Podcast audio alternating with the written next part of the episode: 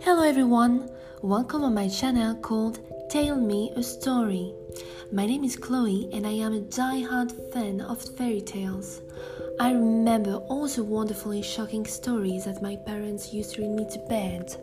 I was fascinated by all the magic and rough morals that I heard. Maybe you are too.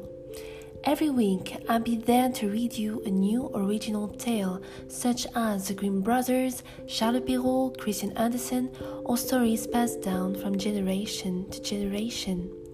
That you want to hear them again, discover them, have a peaceful moment, or just make sure that your children will transmit this tradition and have sweet dreams, I'll be there every week. Make sure to subscribe and tell me which classical tale you want me to read for next time. Have wonderful dreams.